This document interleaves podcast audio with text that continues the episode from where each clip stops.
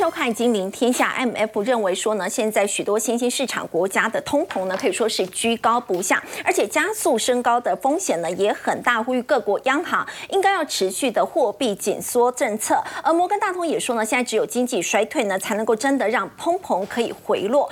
而另外，在五二零行情的助阵之下呢，台股在今天呢可以说是大涨，上涨了一百七十六点，攻上了万六关卡。自营商呢在昨天是破天荒的买超两百三十三亿，今天是再加码了一百二十七亿，是看好台股接下来的行情吗？另外，美国证交会说呢，下一次的这个金融危机呢，可能是企业使用 AI 所引发的，但是高盛却认为呢，因为 AI 提高了生产力，所以在未来十年的时间呢，标普五百的净利呢会增长百分之三十。那么 AI 对人类的影响究竟是好是坏呢？我们在今天节目现场为您邀请到中经院副院长王健全。呃，主持人好，各位观众大家好。资深分析师谢晨燕，肥一好，大家好。资深分析师许峰路，肥一好，大家好。财经专家游廷浩，大家晚安。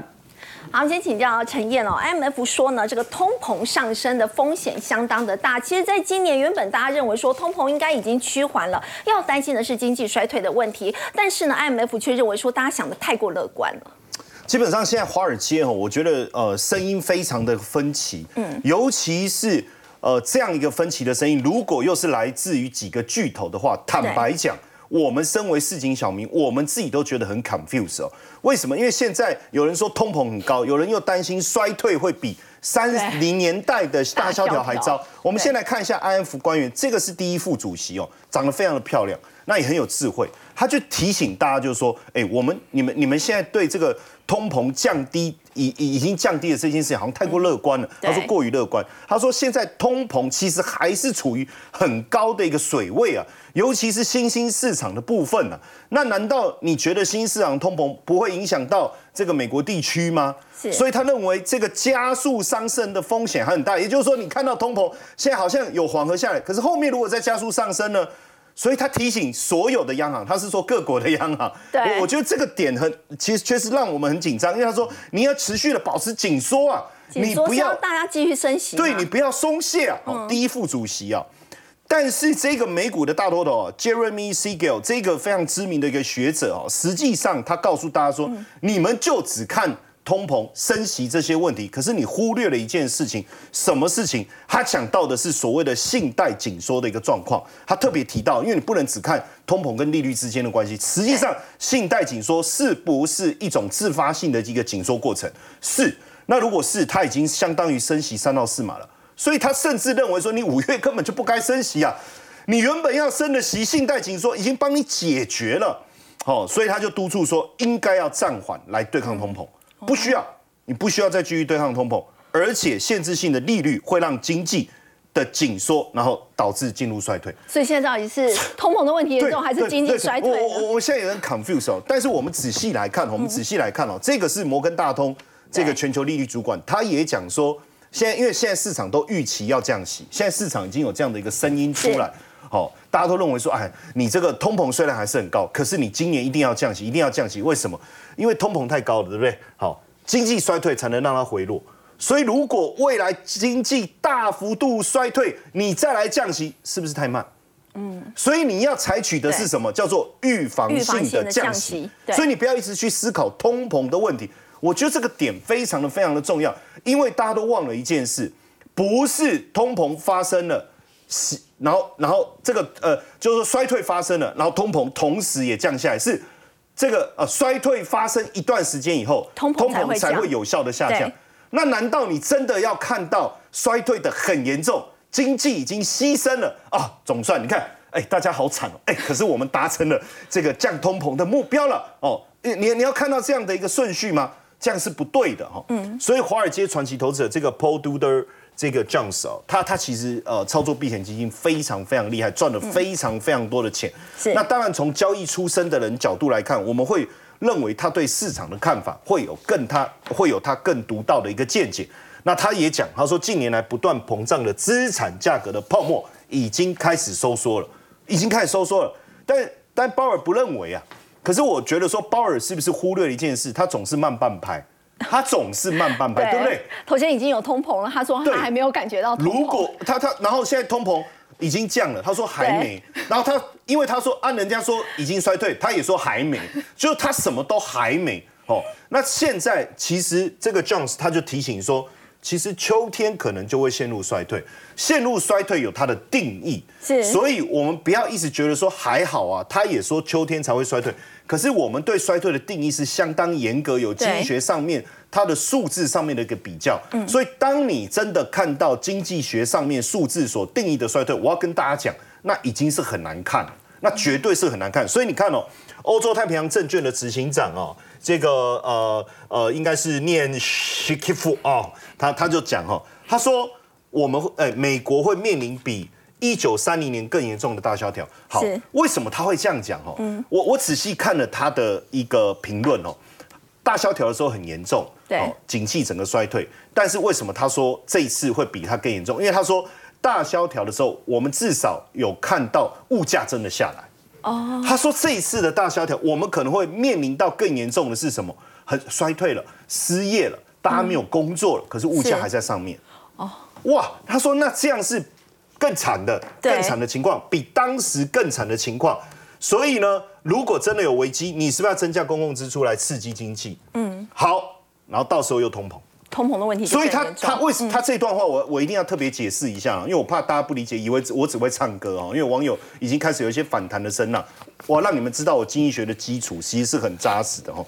也就是说，你现在不赶快处理预期可能会衰退，你先阻止它，真的衰退的时候，你通膨又没有降下来。到时候你怎么办？你要增加公共支出来刺激经济，对不对？然后通膨不是又继续上去吗？那不是更惨吗？现在经济还没有衰退，但是美国的民众其实已经开始缩衣节食。没错，所以我们必须要让鲍尔，因为我最近他都不理我了了哈，因为他觉得我是坏损友了，因为我都一直在帮倒嘛。但是我要提醒他哦，其实经济有没有在衰衰退 ING 当中，不要一直看到说，哎，有没有衰退？有啊，你看经济上率是负值，连续两季，那已经来不及。我们看一下，我们往下看，我们带大家看一下哦。因为民众的感受是最强烈的。我我讲实在话，比如说像我自己，我们在消在所有的支出上都要尽量缩减了哈。那经济越差，什么是我们用一美元商店？这个叫这个在美国很很有名，叫这个比就我们就叫 Dollar Store 或者叫 Dollar Center，这有 Dollar Tree 这一类的。它就是一美元，当然它现在也没有真的卖一美元，嗯，但是因为通膨，它其实很多都已经涨它现在很多卖一点二五美元，那你不要跟他 argue 啊，你 你不要说，哎，你问你不是叫一美元商店，就在那范围，好，基本上他卖的一美元，为什么？他而且他选店的模式这样，很偏远的地方，他不会在市中心这个地方，就很偏远，那时候租金是不是很低？而且店很小，大概就两百平，你相较于这个沃尔玛他们这种两千平什么的，对，万平的，他没有，他就小小的，好，然后呢？它的种类也不多，而且有些可能不不是过期哦。我先解释，它是很多可能库存太多，它就发到这个地方来，或者是说很多的大卖场，它不是一次，比如说很大一包吗？那实际上我们去买，比如说你你去 Costco 买，你觉得便宜，可是你要买很多，那最后的库存它就它就打到这个地方来啊。但是你买每一次就一小包一小包一小包，好，那对民众来讲，我一次要买这么多。现在我的现金已经不是那么足够了。我到一元商店，我缩减开支，我到一元商店，我买刮胡刀也好，买各种名牌的家用品制造商，大家也都跑到这个地方上架。为什么？因为他发现说这些名牌的产品哦，比如比如说 Dunkin Coffee 啦，这些刮胡刀，嗯，那以前以前你要便宜，你就要买很多，大家不买那么多，那怎么办？库存怎么办？他们就发到这个 Dollar General，就是 DG，这个是股票上市的，还有另外一家叫 Dollar Tree。Tree 哦，它的股票代号是 DLTR，股票也有上市，那很好玩，他们的业绩都在成长。我们看它过去的一个长期的一个路径哦，对，就发现说蓝色的这个是 GDP 哦，只要 GDP 往下走，他们的股价就上涨。为什么？因为他们的营收就成长。经济不好，大家就会去这种一美元商店去购物。对，所以我们现在不是上次也讲到很多这个什么什么呃中中中价位的商店，对，在在关店，对不对？对，他们还要拓点。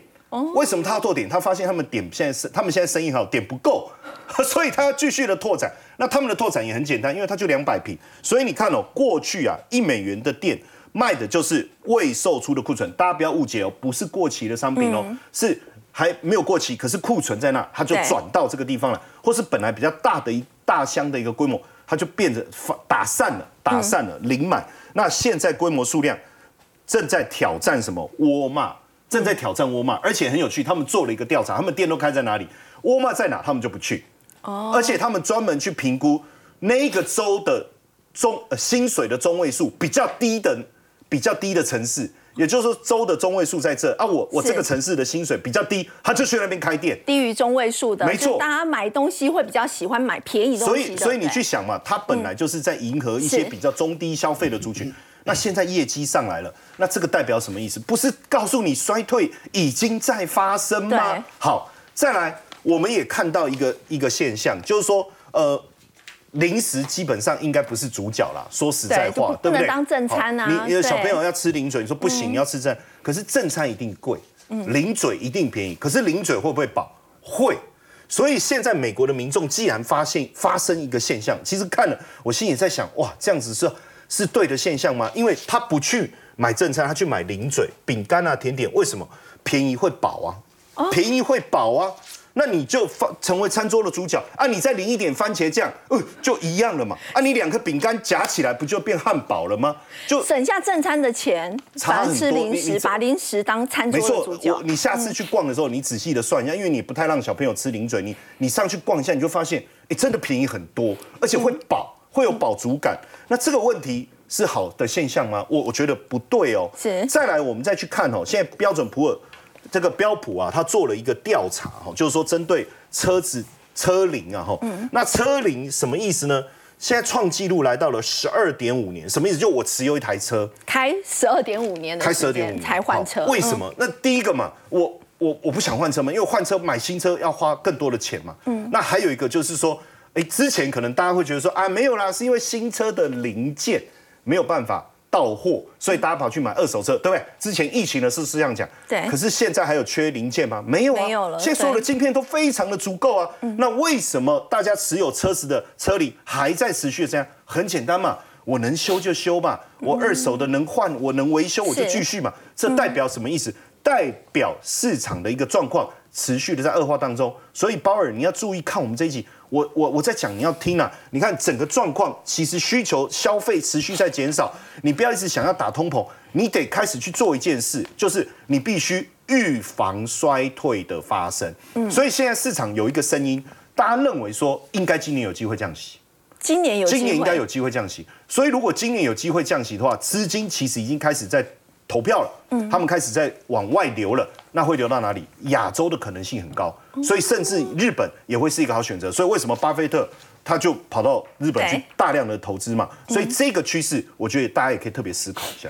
好，刚陈彦带我们看到呢，当大家觉得通膨已经趋缓，但是 IMF 呢提醒大家说，恐怕是太乐观，认为通膨呢依旧是居高不下。那么摩根大通也说呢，可能是要真的经济衰退，才有办法把这个通膨给压下来。那么刚陈彦也提到呢，到时候呢，如果说这个经济衰退，那么美国是真的降息的话，这个资金会往亚洲跑，是不是这个时间点已经有开始在反应了呢？我们来看到的是在日本股市，要请教挺好，最近这个涨势相当凌厉，我们。看到在日经指数的部分已经是连六涨了，突破了三万大关了。而且呢，我们看到其实在今年以来呢，日经指数的涨幅呢是已经达到十七趴，全球股市涨了八趴。那么日经指数涨得非常的多，哎，没错，这个创了三十年来的新高，往一九九零年代的当时的泡沫的三十年来做迈进啊。不过今年真的很有趣哦，今年从英国股市、法国股市的陆续创高，到日本股市，到现在印度股市也即不即将创高，就。现在是衰退期，但全球股市陆续都在创高当中，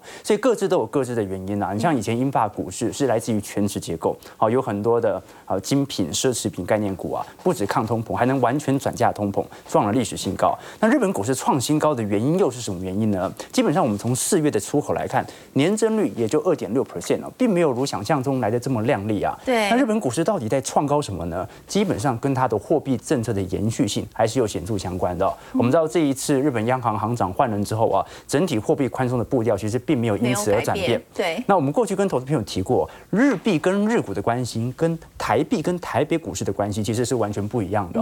我们说日币跟日股是呈现高度反向关系。正常来讲，我们回归台北股市哦，台币升值就代表着台北股市的资产进来啊，台股就会容易涨，资产值钱嘛。是。但是为什么日币哦一路的贬？我们看到。蓝色线是美元兑换日元的汇率哦。我们看到从一八年以来就一个显著的上行过程，就代表着日币是呈现高幅度走贬的，贬值幅度是两成接近到三成哦。但红色线日经二二五指数这段时间却不断的创高哦，现在又创了这个三十年来的新高，这是什么原因呢？因为日本股市哦，其实从过去二十年来，它反映更多的是货币宽松的力道，而并不是经济的强劲了。为什么呢？我们都很清楚哦，日本本身的债务的呃这个累积哦，从两千年以来不断的货币宽松、低利率政策哦，已经让整体股市的估值泡沫吹得很大。那泡沫吹大到一定程度之后，它反映的就不一定是基本面的好坏了，因为你撒的钱太多了。它撑这么爆、撑这么高的泡沫，不是因为大家对于这些公司有未来获利的前景，而是因为货币宽松政策，日本央行把它撑上去了，所以就导致了日本股市的波动，它就取决于央行的态度。怎么说呢？我们可以观察到，从整个一六年以来，日本就进入到显著的低利率政策那。那在一零八年，当时还勉强有一点正利率，接近于零啊。但是到一六年以后，就完全进入到负利率了。是什么意思呢？这就代表着日本央行现在是全球重大经济体当中少数。跟他借钱你不用还利息的央行，对不对？好，所以它的资金是非常之廉价的哦。那为什么资金这么廉价？这段时间呢，会受到国际资本家的吹捧，不断的涌入来购买日本股市资产呢？原因很简单，因为这个时候进行套利就是一个非常好的操作了。哦，我们可以了解到，如果日元现在借日元非常便宜的话，那么我本身拥有庞大的日元债券资产的投资人，比如说巴菲特，巴菲特其实拥有很多的债券啊，尤其是日元发行债券啊。那这个时候他把他的日元债债券拿去进行抵押，他就可以借出非常多的日元来进行日本股票的收购。我们可以观察到，他在过去针对日本的几大商社，像是丸红、三井物产、三菱商事、住友、伊藤忠来进行大幅度的部件哦。我们姑且不论它股价涨多少倍啊，它配个三趴四趴的殖利率给我，哎。我借钱几乎没有利息啊，我就直接把这三趴四趴的利息给赚到手了。所以你可以了解到，近期又随着股价持续的冲高，这就是为什么现在国际资本家疯狂的涌入到日本股市的原因，并不是因为这些商社啊有多远的未来啊，它这些商社它的愿景有多好，这些商社就跟国泰金、富邦金一样啊，你觉得它会有这种爆发性的成长力度吗？基本上不会有，是因为。日本在低利率的环境当中，尤其目前全球都在升息周期哦，是相对它的低利率就显得特别特殊啊，具有显著的套利空间。不过我也要老实说啦，你看到虽然它股价翻很多倍哦，但我跟投资朋友分享啊，并不是每个人都适合这样的操作。巴菲特适合是因为他本身拥有大规模的日元资产，长年期都持有。但是一般人呢，啊，如果你在前几年啊，比如说。前几年不是有很多台湾人到日本购房吗？好，果然这几年东京的房价是有显著上涨的，一户建也是哦。但问题是，大部分人都是赚到价差，但是赔掉汇差，因为日币贬了两成到三成啊。好，所以除非你是中长期配置哦，要不然现在全球在投资日币资产当中都会遇到这样统一的风险。那我们继续往下看。但是要请教挺好。如果说它持续让日币贬值的话，日元弱势的话，其实是会有输入性通膨的问题，甚至可能会引发一些社会乱象。没错，货币贬值它可以带动出口，它可以带动整体呃出口产品的竞争力。但货币贬值也代表着输入性通膨会持续的增高，那你就必须由此取舍来决定是否要让整体的日币持续的走贬。那现在来看呢，日本很明显就进入到消费紧缩、消费通缩，但是物价通膨的情况在。我们看日日本的内需复苏啊，哎，感觉不错啊。日本的零售销售年增率还有七点二 percent 呢。可是有趣的情况是啊，我们看红色线是年增率。年增率在一个显著的上行过程，可是你看总销售额，其实跟前几年其实差不多。什么意思呢？就是日本目前的内需的复苏啊，有很大的权重是来自于前两年的低基期。前两年它复苏的比台湾、韩国慢太多了，它的基期比较低，基期太低。哎，现在它一下复苏看起来就很快，但它仅顶多也就是回到前两年的水准而已哦。我们做一个具体的实质观察，日本 GDP 在一季度还是正增长哦，表现算不错。可是如果我们观察从疫情以来的实实质 GDP 表现，也就是我们要把通膨算入哦，我们不能只看说你明目增长多少啊，你撒了那么多钱，一定会有通膨的增长效果啊。那我们必须把通膨计入计价之后，来看待你的购买力到底有没有增加。我们可以观察到啊，如果以二零一九年作为一百作为基准点哦，你看到红色线的美国市场和绿色线的欧元区市场啊，整体 GDP 的实质增幅都是有效产生的。可是你看到日本。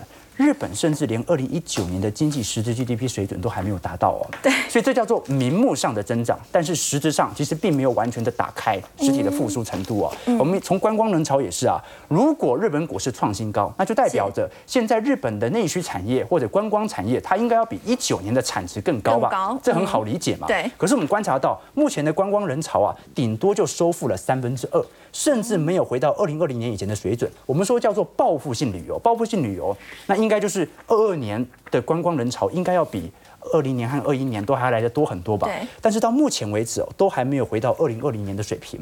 好，所以的确有很多人回去玩，但是这个回去的人潮的规模其实没有达到过往的水平。那这也形成我们看到在日本内部经济的一些乱象啊。比如说最近大家有观察到一些新闻，你看日本国人对于职场的失望啊。最近申请打工度假的签证人数是持续的激增，到国外赚钱。没错，嗯，这一次在去年十二月底的时候，大概是五千七百名的日本人呢去澳洲度假打工。其实台湾人以前很也很常去哦。台湾也蛮多，对，但台湾这两年 这两年比较少啊。在台湾，其实这个薪资水平涨幅也算是蛮快速的，尤其在工程师哦，一年前的约七点七倍啊，哦，这个上扬幅度是很快的。我们常跟投票友分享啊。日本人是最不愿意出国的人呐，为什么？因为没有免治马桶，而且那个环境怎么样，都相对于日本都会有一段差距，不管是欧美还是东南亚体系哦。但是我们看到人数现在是同期的三倍多，是一九年的接近六点五倍啊，就说明一件事情呢，日币真的贬太凶。贬到去海外赚别人的外汇啊，兑换回日元才能够有更多的收益，这是第一点。那第二点是看到日本最近的社会治安的冲击力度也蛮显著的哦。我们观察到，你看东京银座最近发生了一个奢侈品店的抢劫案哦，我看了一下是劳力士的抢劫哦。那三名的蒙面男子哦，在八号的时候抢劫了多枚的高价的腕表哦。那日本的犯罪心理学家就认为啊，这很有可能啊是年轻人呐，在现在这个时代，不管是父母的管教不当，或者说这个社会的贫富差距恶化，所采取。的一种认为是轻松赚钱的方式。前阵子那个抖音挑战那个舔杯子的啊，回转寿司舔杯子的那件事情啊，也是从日本开始发酵的，搞得我有一阵子不太敢去吃寿司。但我们可以了解到一个现象啦，哦，基本上全球在贫富差距急速恶化、内部开始高幅度通膨之后，都有遇到这样的现象。刚才陈燕哥才提到这个一元商店嘛，啊，那美国有一个词啊，叫做零元购 （zero dollar shopping） 啊，什么意思呢？就因为美国左派通过了九百五十美元以下。算是轻罪，不用坐牢的偷窃法案啊，导致了目前美国的 CBD 地区自然也是极度的恶化。那日本现在也有这种现象开始产生，但是总归而言呢，你就会看到啊，这个美国股市哦，至至少在二二年有一个显著的下修，但日本不一样，日本股市在创三十年新高，但是内部的经济其实增长力度并没有想象中来得快。好，不过说日本持续在宽松嘛，其实中国大陆也是如此的嘛。没错，所以你可以了解到哦，我们观察美国的 Fed、欧洲央行的 ECB 哦，目前都还在持续缩表当中。可是如果你观察日本央行和中国人行哦。都在扩表当中，一个在紧缩，一个在宽松，那说明什么事情？一个在高通膨，一个在明显的通缩。所以欧美现在还是持续的紧缩，但是日本在亚洲地区的话，就是日本跟中国大陆的话是持续在宽松。那到底哪一个是对经济比较好？没错啊，你从股市层面来看，好像最近的入股哦，港股啊，前阵子的港股或者最近的日本股市啊，感觉都因为这种货币宽松的效果啊，有显著金融资产价格的推高，而。美国股市或者欧洲股市的部分啊，好很多的金融业啊、传产业啊，老实说啊，股价一直受到持续的承压。好像从价格层面而言啊，有一个明显的东升西降，好像东方经济体比较强劲了。但是东方真实的情况是什么？是实体的消费在通缩，但是物价却不断的从膨。为什么呢？因为你不断的进行货币宽松啊，内部的贬值压力就会持续扩大。日币贬了快要接近三成，人民币最近也破七。你看到在整个东京的物价水平呢，最近哦。它的通膨率在三趴到四趴，比台湾还要来得高。但是呢，我们又了解整个日本其实长期它是一个通缩环境，是。在一个通缩环境可以有三趴到四趴的通膨率啊，这说明它的输入性通膨有多大了。那这也对日本人来讲是非常大的压力哦。我们可以观察到日本的人均 GDP 哦。在二二年到二三年，陆续的被台湾和韩国超越，国对，所以这很难做比较，因为日本物价水平本来就比较高，但是在这一段时间被台韩超越，一个最直观的原因就是因为日币实在是贬太凶了，所以我们就会看到那种哦，很明显由货币宽松所堆积起来的股价的泡沫，但是实体经济却是持续恶化的阶段，所以我觉得反而在这个时代哦。通这个通膨或者说进行货币紧缩，它不是一件坏事。正在进行货币紧缩的经济体，经济其实都还勉强保持的不错；而在进行货币宽松的经济体，经济表现其实都不是特别的好。我们可以观察到，如果以整个日本的物价水平啊来做观察，你会发现啊，蓝色区块啊是台币的价格资产，那么橘色区块哦是把日币换算回台币在日本的售价资产。比如说你以麦当劳的猪肉买福堡为例哦，所以在日本吃比在台湾还便宜。日本二十九块嘛，台湾四十八块。寿司郎也是，日本二十四块，台湾四十块。戴森的吹风机，日本一万块，台湾要卖一万四哦，所以其实前阵子我也去日本嘛，你就会发现啊，真的很多东西，这个由于汇差的原因呐，价格跌幅都很大。它并不是实体物价在通缩，是由于汇率的关系，让海外投资人觉得啊，日本资产相对比较便宜。但这种便宜，它会堆高它的金融资产的泡沫，但是它救不起整体内需的消费的走皮。为什么？输入性通膨太强了，强到我根本就没办法生活下去。好，刚廷浩带我们看到呢，在日本呢，现在因为这个汇率贬。贬值的因素呢，导致他们输入性通膨的问题相当的严重。但是呢，在股市的部分呢，是持续的在往上涨。而另外，我们也要关注的是在台股的部分哦，究竟是不是有这个基本面来做支撑呢？因为这几天的确表现相当的强劲，是不是为了要迎接五二零行情，要请教封路？台股呢，在今天台积电的这个带领之下呢，攻上了万六了。尤其在自营商哦，让大家觉得很讶异的是，昨天破天荒一口气呢买了两百三十三亿，在今天继续买。又买了一百二十七亿，这是看好台股的后市嘛？嗯，确实没有错。昨天的自营商大买，应该是把它过去比较空方的思维完全做一个扭转。那其实，如果我们先从大盘的技术图形来跟大家先做一个报告，其实大家可以发现，技术图形本来是看起来是已经转为空方，因为已经跌破了基线，也跌在月线之下。但大家可以发现，在昨天一根长红直接突破了这个颈线区域之后，整个量能一量的带大，再加上说我们刚才也看到日本在创新高，如果再去看到美国的费半也在站上季线的同时，你大概就会知道自营商它已经有空翻多。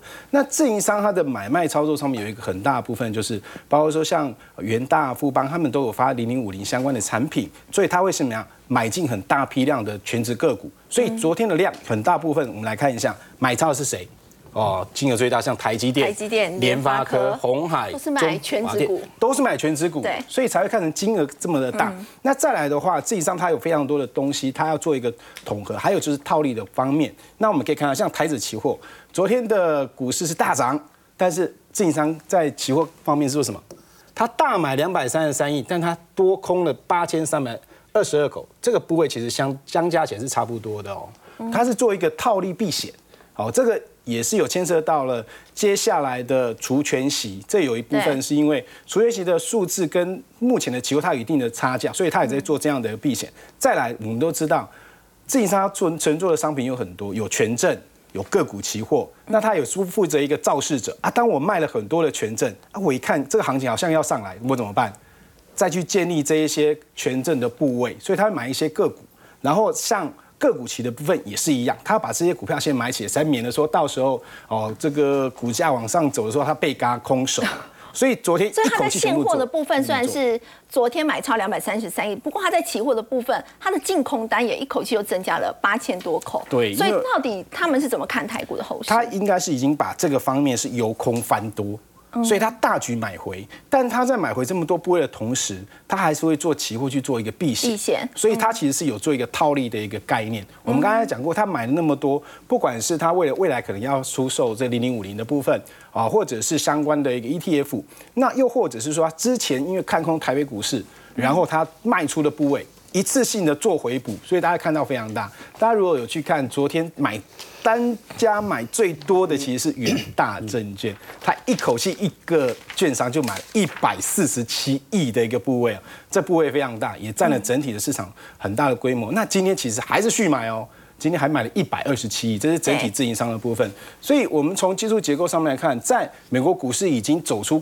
公债的阴霾哦，国债这个债务上限的阴霾之后，再加上科技股，纳斯达克持续在创新高，嗯，费半昨天也是上涨。那亚洲的日本又持续创高之下，我们台北股市在昨天的技术面带量，哇，这个是带量往上攻高之后，今天继续补量往上攻，这些股量往上走。不过我还是要提醒投资朋友，指数接下来的空间不会这么大。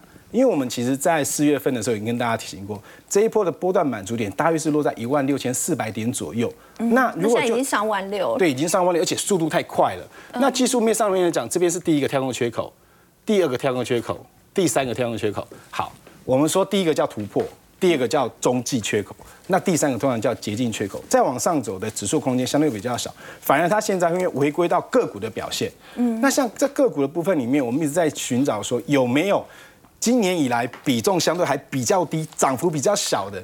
其实我们现在看，今天在盘面上最热的其实就是记忆体了。最主要是中国呢，现在这个 NAND 快闪记忆体的晶片龙头长江存储呢，他们对客户发出了说他们要调整价格，而且涨幅最高有五趴哦，是终止了一年多以来的这个跌势，而且比市场预期的这个止跌反弹的时间呢，提早了一到两季，其实提早蛮久的。那这对于台湾的这个低润相关记忆体的族群也都可以收回嘛？我认为这个是一个全面性的宣告。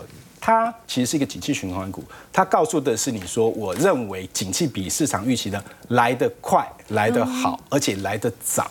那我们其实在今年的三月底、三月中旬、四月初就一直跟大家有提醒过，基体相关的股票，其实你要布局在它最惨的时候嘛，就一看季报出来，确实真的蛮惨的，大多数都很惨。好，包括像南亚科还是亏损，但我们去看一下他们的股价好了，我们仔细来看，像全年其实这一波我们跟大家报告完之后。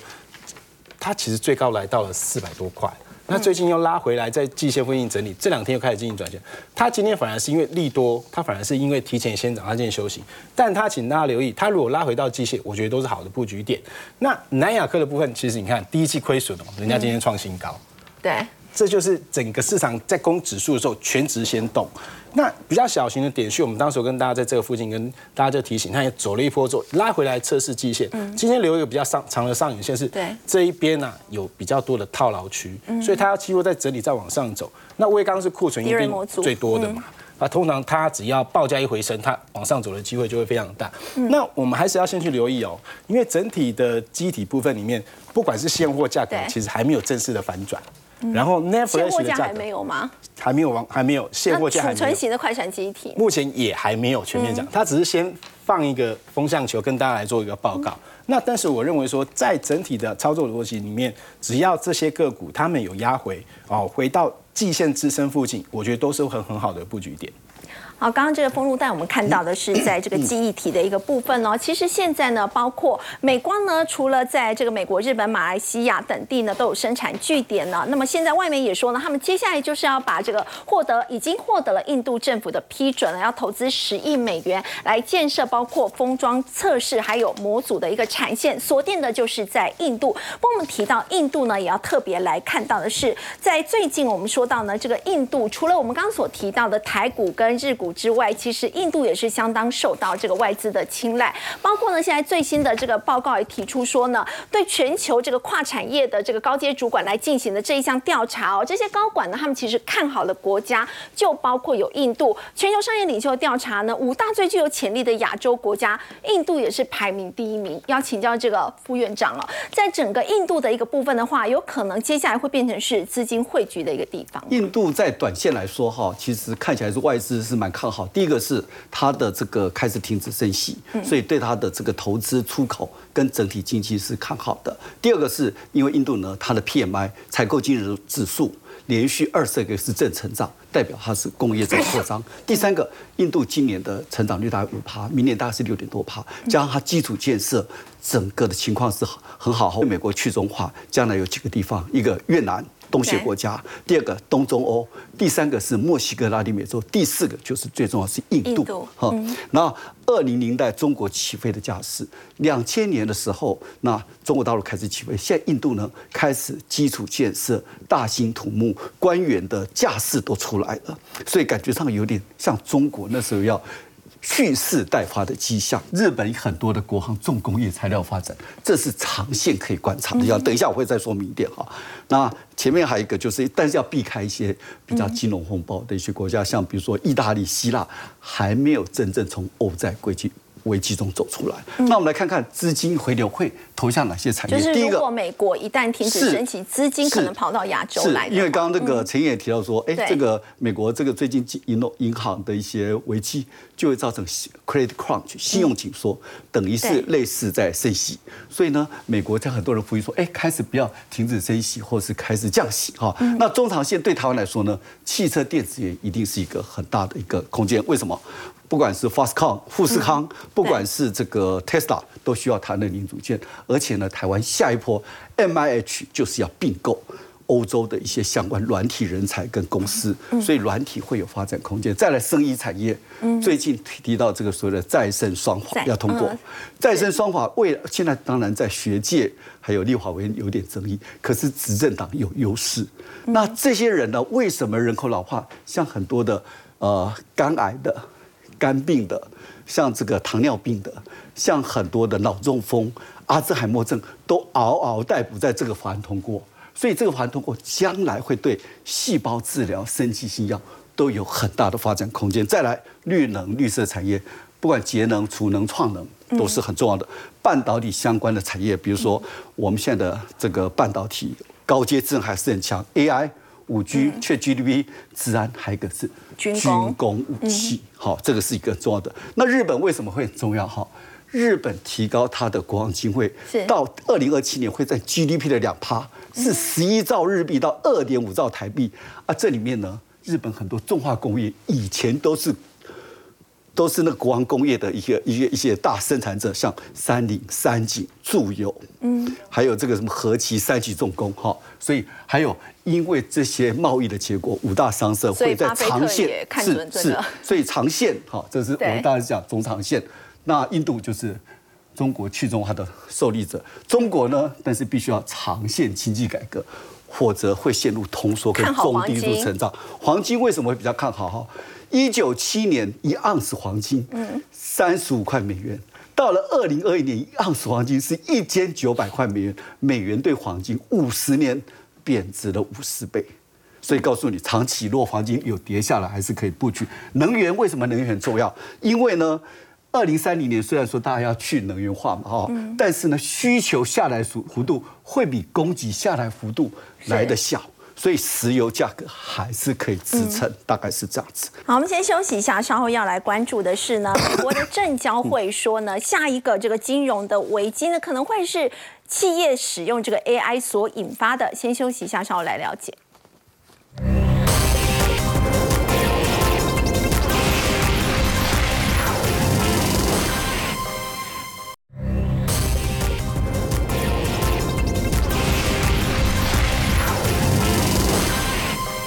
们说 AI 呢是现在的趋势，那么今年以来呢，相关的这个个个股呢都有一波的一个涨幅。不光请教陈燕，为什么现在会说 AI 引发下一次的金融危机呢？而且现在调查也发现啊，六成以上的美国人觉得 AI 可能会对人类构成威胁。对，因为呃，美国证交会主席，我觉得他很有先见之明，因为他说下一次的金融危机会由 AI 所引发，因为它的系统性风险是什么？我们就去思考哦，AI 其实也是人类设计，虽然说。啊，它未来有自己生成语言的能力，嗯，可是，一开始你的设计如果有一些设计者的偏见在里面呢，或者是说有一些 bug 在里面呢，或者是说这些 AI 最后同时产生了一些一致性的行为呢，那会不会就发生了？美国证交会主席所说的 AI 所引发的系统性风险？那这样子未来的金融系统会不会变得很脆弱？如果你金融产业高度仰赖 AI 的话，其实我也不乐见哦，因为我会失业。那金融圈的人士就透露说，其实台湾的金管会现在也，我们自己的金管会也也雷厉风行的开始在问这件事情，就是问国营呢，目前就说，哎，你们现在有哪些业务使用 AI 很重要？金管会也在也开始在了解，我觉得这个动作非常的重要。对，为什么？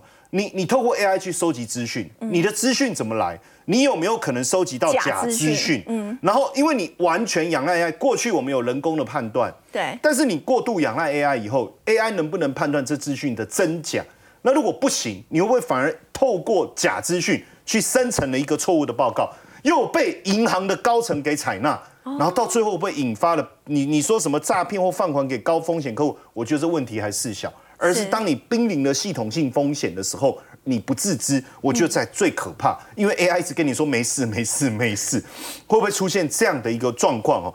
那现在路透他呃跟这个易普所他们做了一个民调，其实有三分之二的美国人也担心 AI 会带来的负面影响，尤其是有百分之六十一的美国人认为说会对文明构成威胁，因为有可能呢，你他你喂他什么资料，他就用你的资料库开始去思考，哎，嗯，那如果你喂他给错误的资料。那我他对于人类过去历史的理解会不会就产生错误？而且工作会被抢走。当然，所以这句话叫 “Who killed the EU's translator”，实际上就是说，尤其是翻译哦，它确实需要大量的资料库。那但是过去你说你讲一句我在翻译，你讲一句我在翻译，这在电影已经有演了。戴了一个耳机以后，你讲什么，他同步听到的就是他自己习惯的语言。那这样的一个现象已经发生。你看数这个数百名的欧盟工作的通译人员，他的工作已经被取代。尤其是欧盟很多文件，你一翻出来，你要二十四个官方语言出去，对不对？对。以后不用那么麻烦了，你一出来 AI 啪啪啪全部帮你翻译好。为什么？翻译需要懂语言之外，要懂得文化、懂得民情、懂得语言的使用方式，这些 AI 通通可以帮你做到。所以你看，这个扩大机器翻译哦，很多通译部门的缩编十七趴，这个很严重，大幅度减少了它的而且以后可能缩编的幅度还会更大，应用面会越来越广。好，我们来看到呢，AI 所引发的金融危机让大家很担心。那其实现在很多的工作产业也都被这个 AI 给取代，像亚马逊呢，现在就用 AI，它可以缩短跟客户之间的一个距离，而且也可以让他们的这个 Elisa 变得更聪明、更好用。呃，基本上来讲，以亚马逊来讲，它就是一个网络销售跟物流产业，所以把货交给客户的速度是越快越好，所以它必须去计算，呃，客户下的位置跟。仓库库存的一个距离，它可以做到分配从哪一个库存出货，甚至它已经可以预测你未来的购物行为。你单子才下，电铃就响了，叮咚，你的东西到了。你怎么知道我要买什么？哦，当然这有一点夸张，可是它就是透过这样的方式去预测哦，预测产品在何处出现需求。你看这个很吓人呢，这个是非常的吓人的哦。然后呢，亚马逊加上它现在用机器人来除大量的去。处理这种所谓的呃，这种我们讲放包裹啦、取包裹，哎，这个实际上真的很困难，因为你要去判断包裹的样子、大小、形态，它已经透透可以透过 AI 去做所谓的辨识，所以未来对于劳动力来讲，我觉得这个部分肯定是大量的取代。有一些重复性的工作，其实一般的民众也不愿意做的，其实 AI 也可以取。如果各位有看过呃亚马逊仓库的流水线，它就有一个是东西过来。由人去拣货，这在疫情期间还产生了很大的争议，有没有？病毒的问题，这个未来就是你们抗议没关系，我想办法，通通变机器人。那再来就是说，你刚才讲到这 Alexa，它现在大量的语言模型，让它更容易聊天。那也就是说。他现在想要增加美国零售支出在网络上的一个比重，从一兆要增加到三点三兆。为什么？你网络的客服的询问各方面，其实都是 AI 在跟你聊，而且这样的一个技术，它应用到家庭机器人，比如说它可以辨识，哎，这个是瓦斯炉，这个是水龙头，甚至就说，哎，有人跌倒了，他赶快帮你打电话。小朋友有没有带陌生人回来家里？甚至就是说他在扫地的时候，同样两群垃圾。有灰尘有玻璃，他要先扫哪一个？他会去判断哪一个比较危险。哦，比较危险，玻璃比较危险，他可能先处理。这个丝袜内裤比较危险，先藏起来，不然被女主人发现哦，可能是类似这样哦。所以 AI 越来越聪明，也代表着可能人类的工作被取代可能性更高了。好，刚刚陈院长我们看到呢，现在 AI 的一个越来越普遍的使用呢，引发了市场一些质疑的声浪，但它的确呢，也是未来的一个趋势。那么现在呢，如果说 AI 所带动的这个一些伺服器的一个需求，未来是不是也是一个不错投资标的呢？我们先休息一下，稍后回来。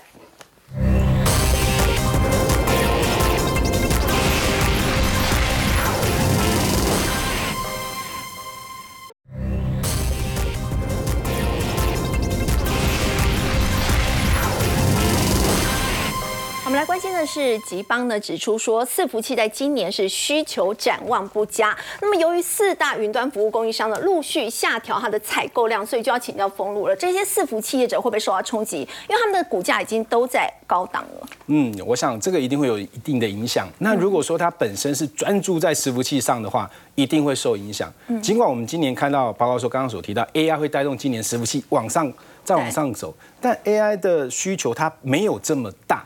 占整体伺服器的比重可能不到百分之十哦，不到百分之十的情况之下，那你整个年检的部分是从各个层面的伺服器都往下降的话，那我会先提醒大家，大家都看到好，这个是全球伺服器的今年的出货量预估是会往下降的嘛，对不对？那既然会往下降的话，那涨最涨幅最高、涨幅最大的，其实过去这两家公司，伟影其实去年就一路的往上攻。对，因为它是高单价的 AI 伺服器。对，没有错。可是你有没有发现，它往往一个利空之后，它会跌的速度会非常快。是。跌的速度也非常快。那最近指数在创新高，它有没有创新高？没有。那所以它就是受到影响的这种，像这样子的个股，我们就站在比较保守的地方。另外来看到像伺服器机壳的银邦，今年也是涨势非常凶，从去年底的时候大概八十块，走到今年最高已经到达到两百块的一个空间，那已经涨了超过一倍，出现这样的问题，那因为它的产品是伺服器的机壳。所以也一定是受到影响。那反反之，我们可以看到最近呢，我们是上次讲到电子五哥，对不对？对，广达，广达快追上红海了，快追上红海嘞。它为什么可以追上？因为它除了本身的笔记型电脑之外，它还有伺服器，所以它应该还有机会去往上攻。不过刚刚也提到，哇，这个今年这一段涨幅非常快哦，非常涨了非常多了，但是慢慢缓步往上涨。那如果我们再去找位阶更低的，好，那我们现在就看到伟创，因为伟创它有两个。啊，跟这个 AI 有相关，一个就是它转投资微影，微影对，这个是金鸡母，还有一个做软体叫微软，那也是它的转转投资哦，所以它有业外的转投资，再加上说第一季本来营收就是最差，再加上说它的股价在这边里面已经有经过了调整，这是有调整过的，所以今天指数创高，它有创高，这是第一点，哎，啊，第二点它股价才五十块。你可以买到 AI 的相关题材，这已经算是超级便宜了。再来，它下半年的笔记型电脑相关的出货会开始大幅的提升。明年的话，它在 AI 伺服器，我特别要强调是 AI 伺服器相关的产品比重会大幅成长。所以，当它又加入 MSCI 之外之后，它的未来的想象空间，我觉得会相对来大。对比其他这些公司来讲的话，我认为啊，在这里面广达还有机会继续攻，但空间想象的没有那么大。但伟创以现在的一个价格五十块钱上下的话，再加上刚刚加入 NCCI，我觉得全球的资金看到的部分，我未来往上的空间就会比较大。啊，不过我们说到这个 AI 哦，它会不会是未来这个打开周休三日的一个大门的主要关键呢？先休息一下，稍后来了解。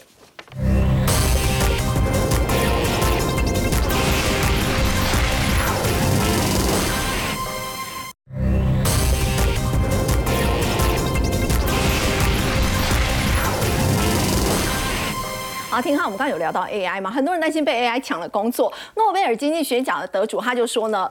现在 AI 已经为周休三日打开大门了，以后大家尽量休假。不过高盛也说，其实未来十年 AI 呢可以让这个标普五百的获利增加三成以上，所以到底是好是坏？每个人都在吹捧 AI，这会让人家想到，那之前也不是这样吹元宇宙嘛，结果元宇宙泡沫破灭了。所以 AI 提高生产力到底是什么意思呢？我告诉各位啦，没有钱就是没有生产力。如果 AI 真的能够让人赚到钱，它就是提升生产力哦。怎么说呢？最近呢，美国的《Fortune》杂志哦，它做了一篇。专栏特别去采访一位二十三岁的女网红，叫做 Majorio，，她做了一个 Karen OI，这 AI。